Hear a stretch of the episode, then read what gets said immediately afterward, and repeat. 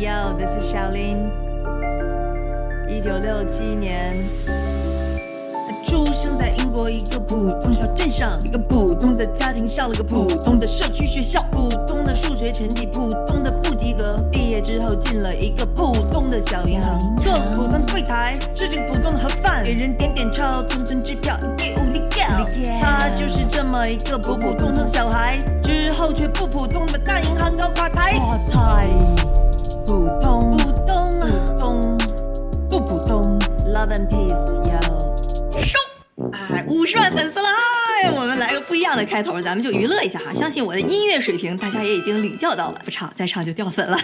我们今天就来聊一聊啊，这个发生在亚洲金融市场上，甚至有一点撒狗血的事儿，就是这个二十八岁的邪魅一笑的小伙，他曾经在亚洲的期货市场上呼风唤雨，被称为亚洲期货之王。然而，就是他让英国历史最悠久的银行一夜之间倒闭，他自己也被全球通缉。废话少说，Yo，let's do it！他就是这么一个普普通通小孩，之后却不普通的大银行搞垮台。垮台。这小伙全名叫做 Nick Leeson，尼克里森。其实就像我刚刚 rap 唱的一样啊，是一个背景极其普通的小伙。哎，如果你刚才太专注于我的歌声没听词儿的话，你可以再回去听一遍哈。好，既然他这么普通，那我们就给他起一个普通的代号，哎，小李。你看咱们之前讲的那些主人公哈，不管是正面还是反面，反正多多少少都非常有才华，可以算是个天才。不过这小李哈真的是非常极其特别之普通，没考上大学，然后数学也不太好，反正至少数理这方面哈是不太灵光。小李最开始呢是在一个小的私人银行做柜员，但是哈这小李非常清楚自己想要什么，我都进入金融行业了，我不能每天就是在那点点数字、数数小数点儿，我要进入前台，我要做交易，我要操盘。于是，一九八七年的时候，二十一岁的小李，哎，终于进了摩根士丹利，那可是大投行哈。但是呢，他还是在做后台的业务，每天就是清算、数数钱、点点小数点。虽然那个屏幕上的数字也确实很大，但是跟小李就没什么关系。你别说小李哈，有这么一点过人之处，他非常的执着，整天哈就围着他的老板说：“老板，我能不能去前台？老板，我能不能去前台？老板，我能不能去前台？”老板呢，就是啊，你不行，你不行，你不行。久而久之哈，小李也发现了自己在摩根士丹利得不到重用，就跳去了一家叫做 Barings Bank 巴林银行。哎，你说这个巴林银行啊，可真是倒了八辈子血霉了。其实有人把它翻译出来叫做霸凌银行，他这次可真是被小李给霸凌了。巴林银行是英国历史最悠久的银行之一，一七六二年就成立了。你想，英国哈是一个这么注重正统的国家，这么老牌的银行呢，跟英国的皇室都有着千丝万缕、错综复杂的联系，就连英国女王在巴林银行都有账户，所以它在英国呢是有着非常特殊的一个地位。虽然它不是最大的银行，但它却是最正统、最纯正、最传统，也是最安全的。哎，至少在小李来之前，它还是安全的。这个小李他非常善于和人打交道，虽然他在巴黎银行呢做的也是后台，不过他每天都在非常不断的努力去跟银行里的各种人进行搜搜感觉这银行里有一半的人哈都是他兄弟。He's real cool, real cool. 不得不说哈，social 这个能力在金融圈、在银行里还是非常吃香的。小李呢，在巴林银行待着，但他一直都憋着自己要当交易员的这个梦想。他不是擅长 social 吗搜搜就人脉广，人脉广就消息灵通。终于在一九九二年的时候啊，让小李等到了这么一个机会。那时候巴林银行呢想去拓展新加坡金融衍生品的业务，主要呢就是做期货和期权。小李哎就凭借着他过人的人脉，顺利的争取到了这个机会，当上了交易员，决定去新加坡大展宏图。想这时候啊，小李才二十五六岁，还没有什么期货交易的经验。那巴黎银行就敢让这么一个人去新加坡开始带一个团队，你要么说这叫自作孽。所以你可想而知哈，小李手下带的人就都是交易的菜鸟了，那犯点什么低级错误也是家常便饭的事儿。有一次哈，他手下的一个小交易员就跟小李说说呀，李总，我给弄错了，我刚才那个交易给做反了，本来应该买，我给卖了，结果就亏了两万英镑。新官上任的小李呢，就想了一想，你说这么一个小错误吧，我就跟总部汇报，显得我管理能力不行，也不太好。虽然确实是个错误，不过好像也不是什么大事儿哈。于是他就云淡风轻的跟小孩说：“OK，I'll take care of it。”，他说的可是 “OK，I'll take care of it”，而这就是他迈向深渊的第一步。好，那么问题就来了，他该怎么样去隐藏这两万英镑的亏损呢？哎，小李啊，怎么着是做过后台的人，他对巴林银行后台那个系统到底是个什么德行是非常清楚，那就叫做漏洞百出，千疮百孔。于是他就新建了一个账户，把这代码呢改吧改吧，反正总部就看不见了，变成了一个幽灵账户。他就把这个亏损呢放到这个幽灵账户里边，他还给这个幽灵账户起了个代码，叫做八八八八八，还知道图个吉利。可想而知，巴林银行当时的监管有多么的松散，一个交易员就可以随随便便隐藏一个账户。当然啊，光隐藏了账户还不行，因为这钱是确确实实的亏了，亏了钱我就还得交保证金。所以这时候小李他需要做两件事情：第一，我得先跟总部要钱，把这个保证金的窟窿给填上；第二，哎，我自己还得偷偷把这钱给赚回来，这不就得了，对吧？我把这窟窿一填，神不知鬼不觉，就像什么都没发生一样。好，那怎么跟总部要钱呢？哎，小李就编了个幌子，说要跟客户进行一个不拉不拉不拉的交易，需要一笔保证金。他当时跟总部说的时候，其实心里也发虚，万一总部要开始问起来细节怎么办？但是没想到哈，伦敦那帮老古董愣是眼儿都没眨一下，区区两万英镑拿走，Go take it，把这钱给小李拿走了。哎，你看就这么简单的吗？潘多拉的魔盒就被他打开了。从此之后啊，他心里就也变得更踏实了。但凡有一点小亏损哈，没关系，我就先放到那五个八的账户里头，之后再偷偷摸摸给钱赚回来就行。其实最开始吧，小小李他倒也真的没想自己搞点什么事情，就是。给手下的人擦擦屁股罢了。但是哈，你看人性就是这样，一旦你知道背后有一个保险柜，你在交易的时候做决策就难免就大手大脚。而且小李的工作交易嘛，本来就是在持续的做决策。他那时候才二十五、二十六岁，正好是头脑发热的年纪，是吧？终于到了一九九二年的秋天啊，有一次小李他自己做交易，然后忘了对冲了，直接就亏了一百二十万英镑啊！得，这时候小李又面临着两条路：要么我跟总部承认实情丢饭碗，要么呢我就把这个亏损。放到那个幽灵账户，可想而知哈，小李也没经过什么思考，就果断的选择了后者。那你说之前那些几万几万的小亏损，他可以经过一段时间的业务再给赚回来，但是一百二十万呀，这可不是那么轻松就能捯饬出来的。那既然亏多亏少都是完，不如我来赌一盘。就此啊，小李幽灵账户的交易策略就成功的产生了。就是一旦有了亏钱，我就冲进市场上去赌。要是赌赢了呢，那就一切亏损都填平，烟消云散。万一要是赌输了，哎，那也没关系，我就再去问总部要更多的钱，我就再进去赌一波更大。总有一天我能赌赢吧？哎，那这样不管亏多少钱，我最后都能把它赚回来。哎，你是不是要不仔细想啊？还觉得他说的挺有道理的？小李他自己也说过哈。I mean, I'm confident I can get it back at that stage. I suppose. 这里啊，我简单解释一下我说的这个赌是什么意思。小李当时做的呢是日本股票期货的买卖，这个就跟我们买股票差不多一个意思哈。但是呢，正是因为它是金融衍生品，所以它的杠杆可以做到很大，灵活性也更高，而且你所有的交易都不用对外公开，所以只要你有足够的保证金，你就可以不断的进入市场，杠杆爱加多大加多大。你看这跟赌不就差不多了吗？好，那这回小李呢，就只能硬着头皮冲进这个期货市场开始赌，他就期待着呢，市场能按照他赌的那个方向去发展。结果三个月过去了，他的幽灵账户的亏损达到了四百万英镑，那巴黎银行自然也是搭进去了四百万英镑的保证金。但是哈，幸运的是，直到这个时候，英国总部对这四百万英镑好像都毫无察觉，一点都没有过问。那小李就只能不断的再去跟总部借钱，加大头寸，加大杠杆，加大赌注，继续进去赌。那时候哈，真的是度日如年，就整天盼星星盼月亮，盯着市场，期望着市场能向他期待的方向去发展。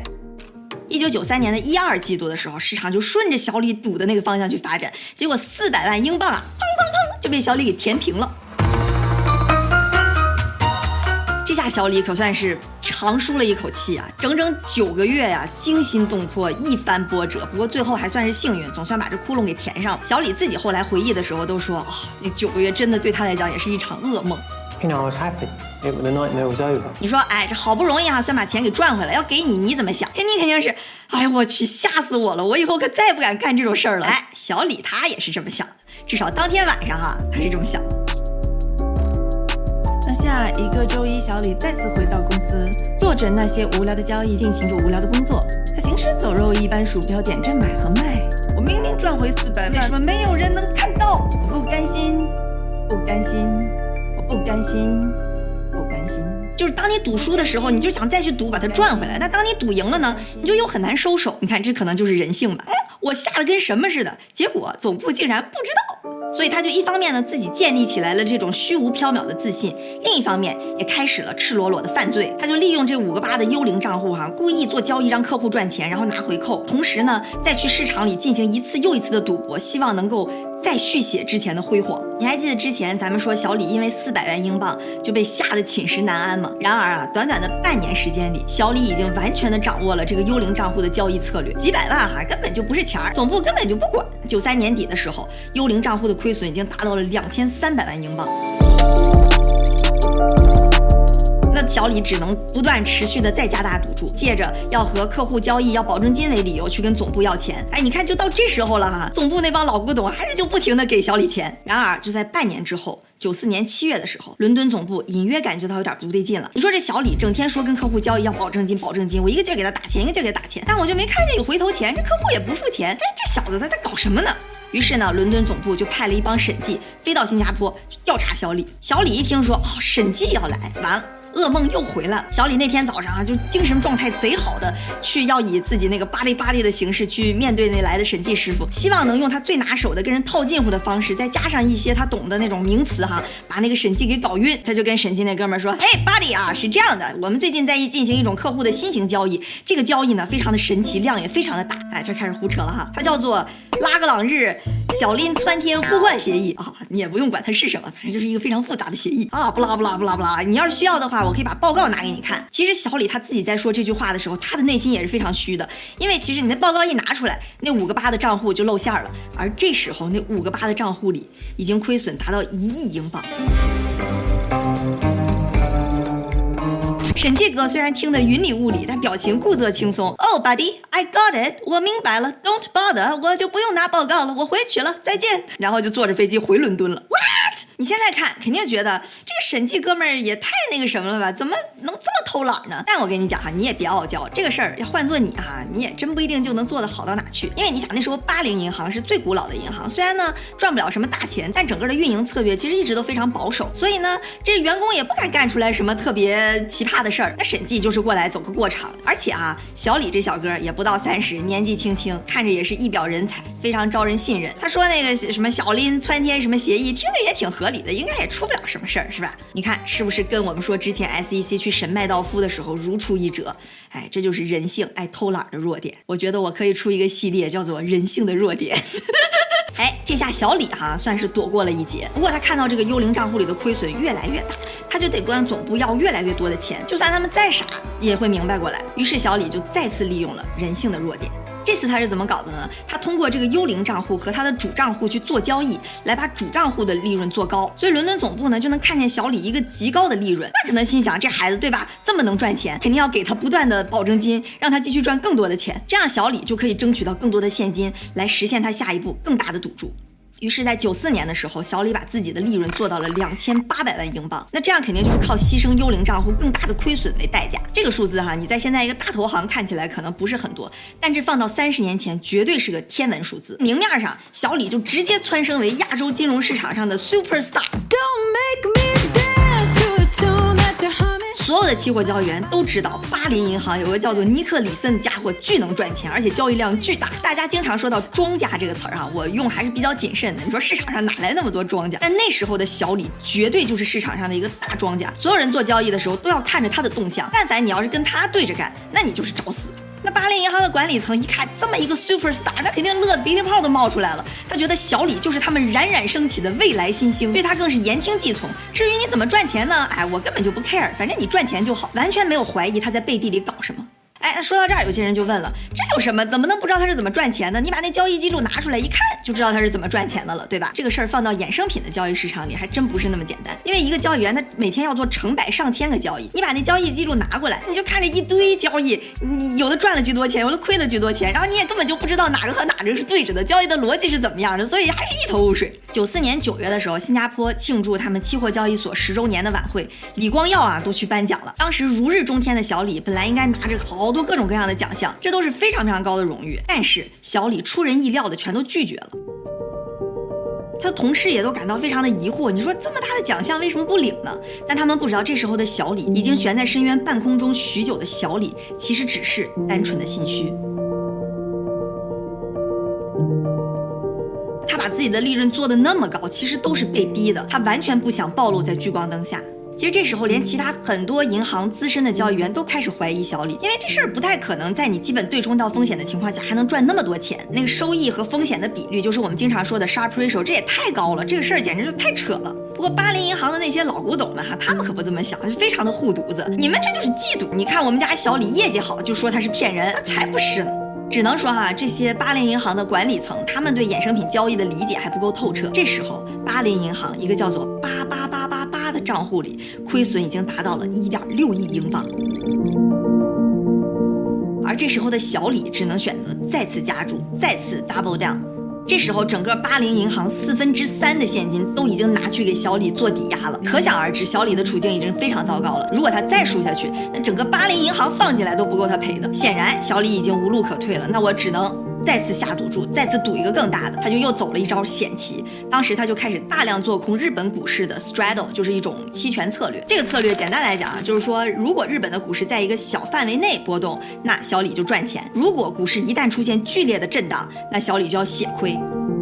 就我看到小李这个策略的时候哈，我就觉得这是一个非常阴险的人。为什么说他阴险？他买来的是期权，这跟期货就不太一样。你说你要是做多做空期货，那你胜或者输的概率大概就是百分之五十。但期权这边呢，如果你是做空期权，市场它只要在一个合理的范围内波动，当然这是一个大概率事件，那你就会赚钱。但是如果市场出现巨额的波动，那你就会血亏。换句话说，就是你有百分之八十的概率会赚二十块钱，有百分之二十的概率会亏八十块钱。但对于小李来讲呢，不管亏八十还是亏二十，我都要完蛋。那我还不如就亏个大点的，这样我赢的概率能高一点。阴险不阴险？嗯，你说小李也是真够倒霉的。一九九五年一月十七日啊，日本阪神发生了七点三级大地震，市场崩，小李疯。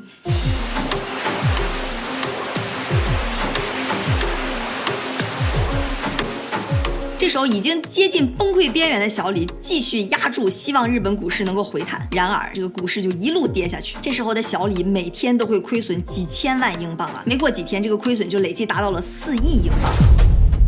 巴林银行的保证金已经不够赔了。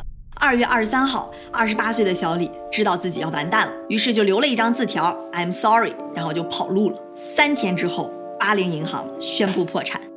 这个英国最古老的银行之一，前一秒还在庆祝自己虚无缥缈的利润，下一秒就被小李拖入了深渊。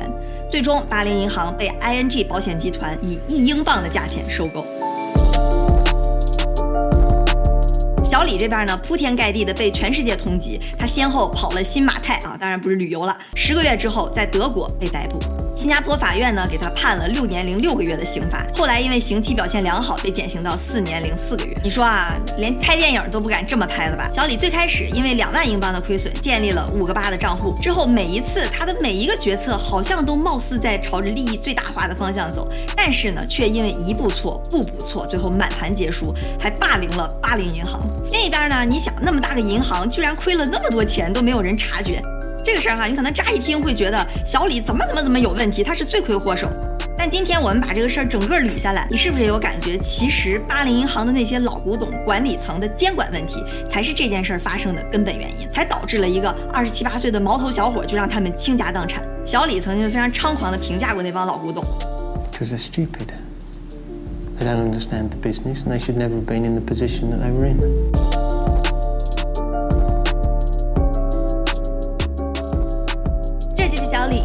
步走向深渊的道路。如果喜欢，可以一键三连，表示你的态度。Love and peace, yo. Yo, let's do it. 加大头寸，加大 Don't bother，我就不用拿报告了，我回去了，再见。一个叫做八八八八八，Yo Yo，Let's 节奏。